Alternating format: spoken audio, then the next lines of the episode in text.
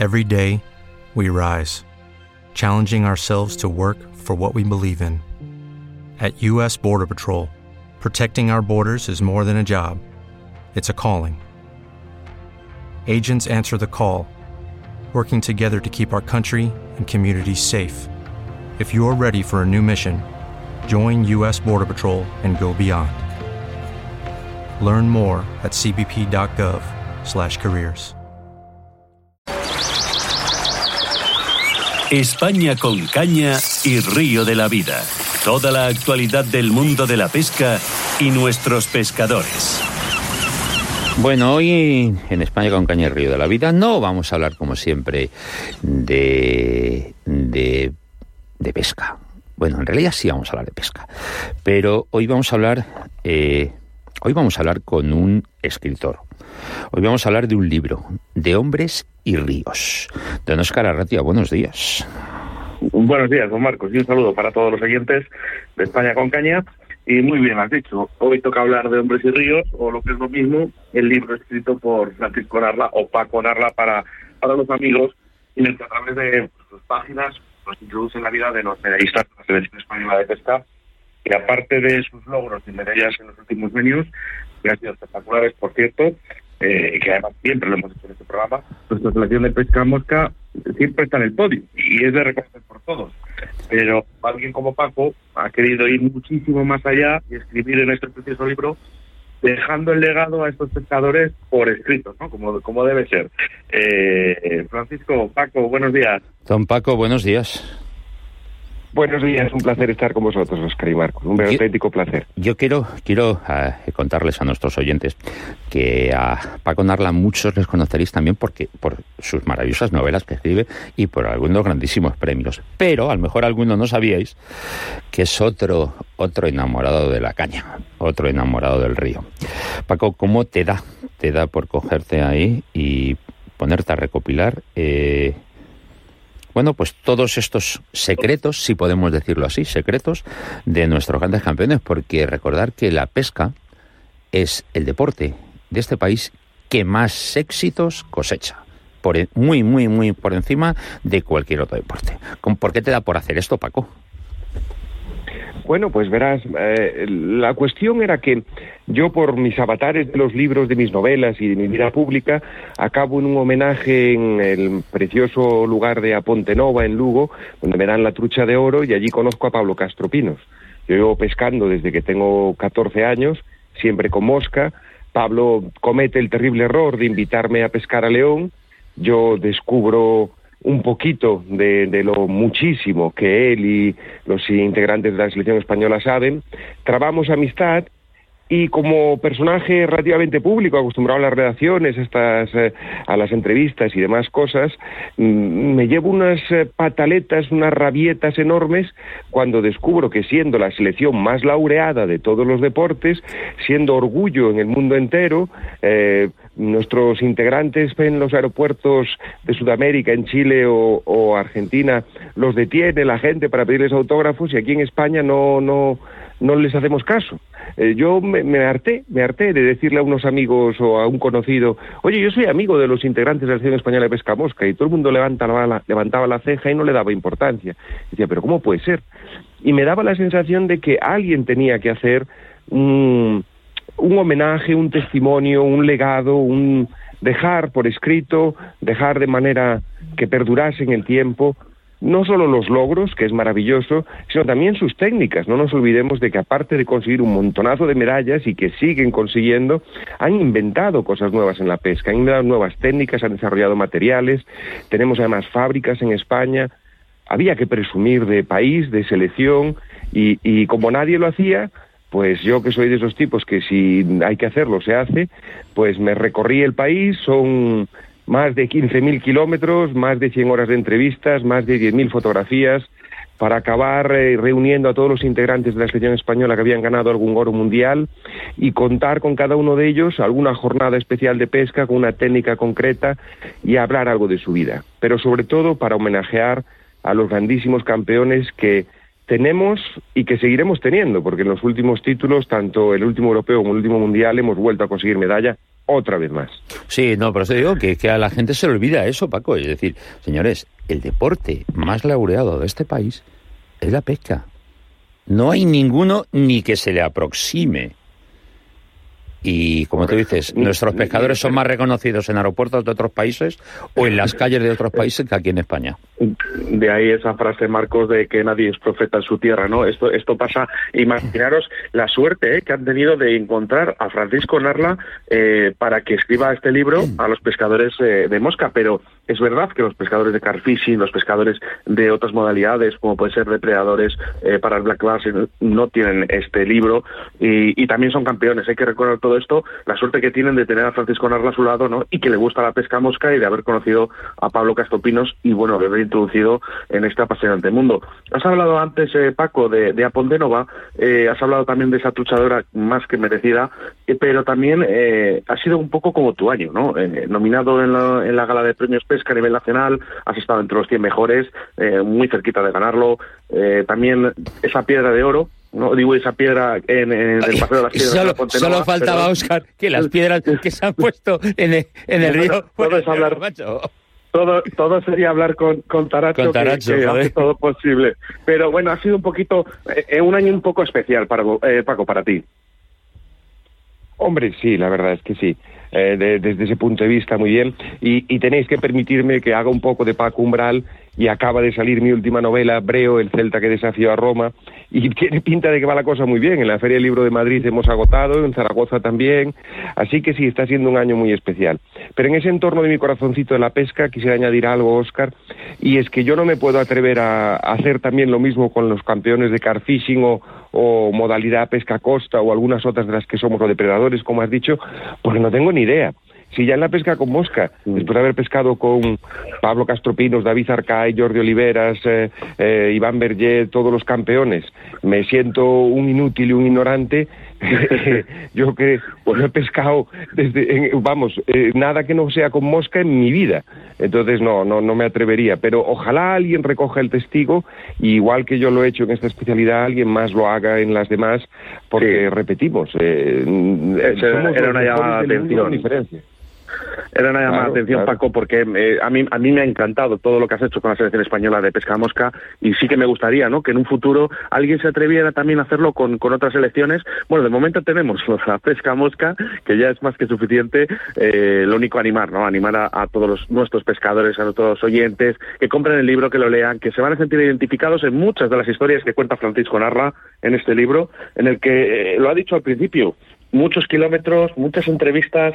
Eh, eh, ¿Cuántas jornadas, por ejemplo, o cuántos pescadores salen en este libro? Bueno, la- eh, todos aquellos que han ganado un oro mundial, porque es que cuando propuse el proyecto a la editorial, aparte de arquear la ceja y demás, pero al final consentírmelo, eh, tuvimos que ponerle, era, era difícil.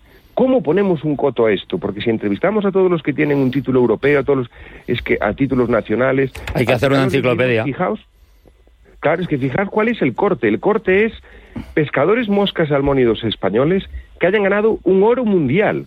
Y aún así nos encontramos que, y, ya a día de hoy, desde el año y poco desde que salió el libro, tendríamos que incluir otros dos más, tenemos a 17 pescadores en el libro que han conseguido un oro a nivel mundial, incluyendo además a los dos seleccionadores eh, durante ese periodo, a Juan Bert y a Vicente Aranda.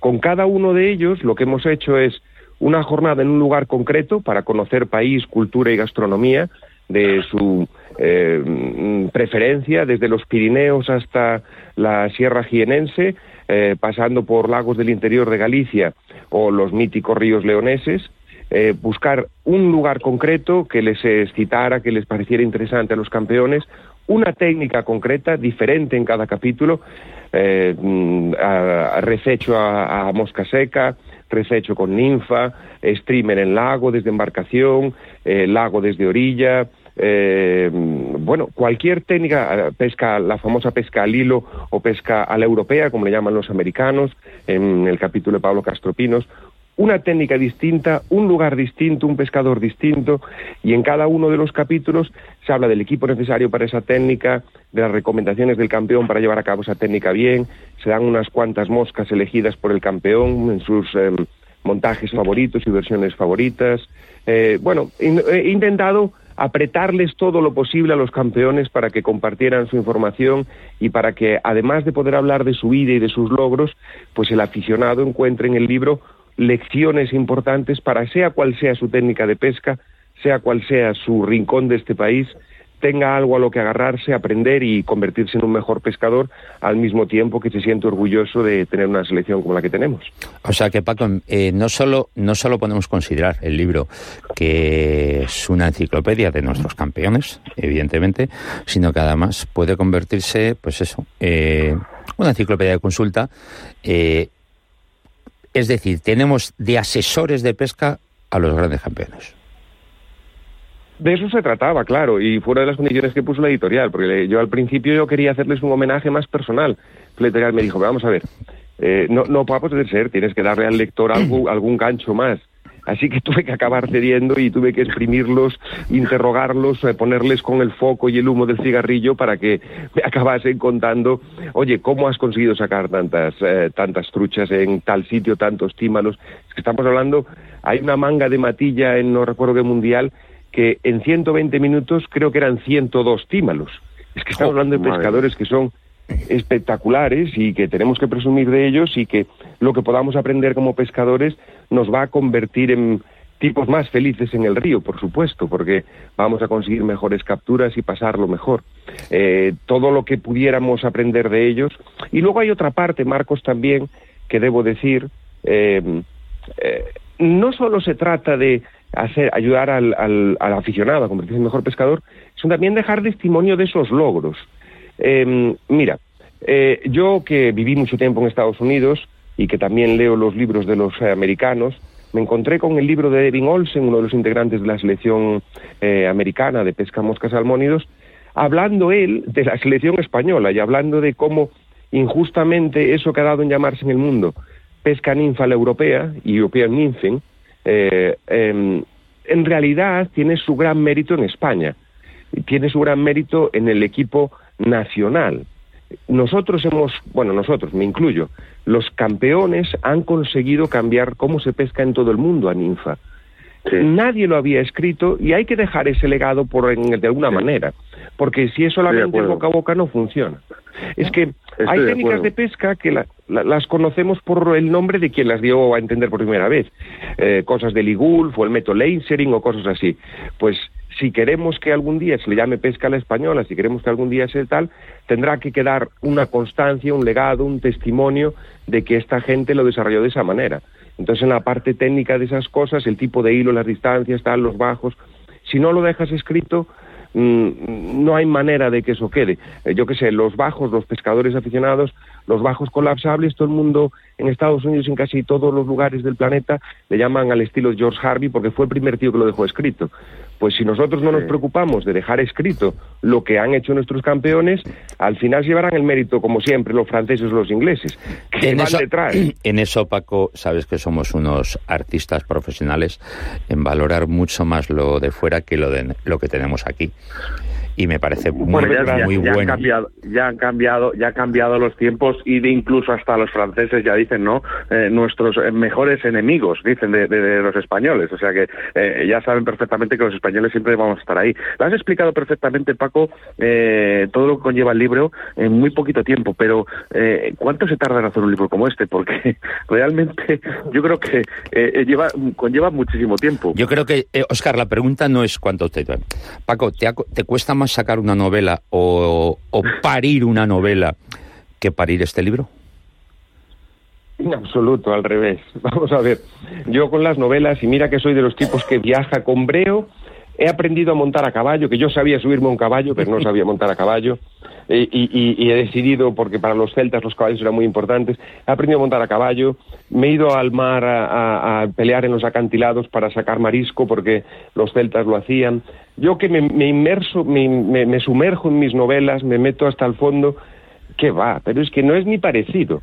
Yo para escribir de Hombres y Ríos tardé tres años y algo, y repito, es que son, eh, es una barbaridad, son 15.000 kilómetros. Es que nos recorrimos el fotógrafo y yo el, pa el país entero haciendo todas las jornadas, entrevistando, es que, que va, que va, no tiene nada que ver. Eh, las novelas son duras, pero bueno, una tiene oficio. Breo, que acaba de salir, es la novena, y de Hombres y Ríos era algo nuevo para mí, un trabajo más periodístico, y la verdad es que fue muchísimo más complicado. Porque además, eh, no solo era contar un poco, como decía, la vida de los pescadores, la parte técnica, yo soy un aficionado a la pesca, pero tuve que leer mucho, ponerme muy al día, leer mucho a la competencia para saber cómo enfocar el libro. Que va, que va. Mis queridos Marcos y Óscar, fue muchísimo más duro escribir de Hombres y Ríos que cualquiera de mis novelas. que, eh, la gente que piensa, tú fíjate, eh, Óscar y Paco, que la gente que piensa que la pesca, bueno, pues, pues, pues no conlleva sacrificio. La pesca no lleva un ejercicio físico importante. La pesca somos unos gilipollas que nos ponemos en la orilla de un río, tiramos una caña, tiramos la cañita y esperamos a ver qué pasa. Pues no, señores, no, ya les puedo asegurar que no.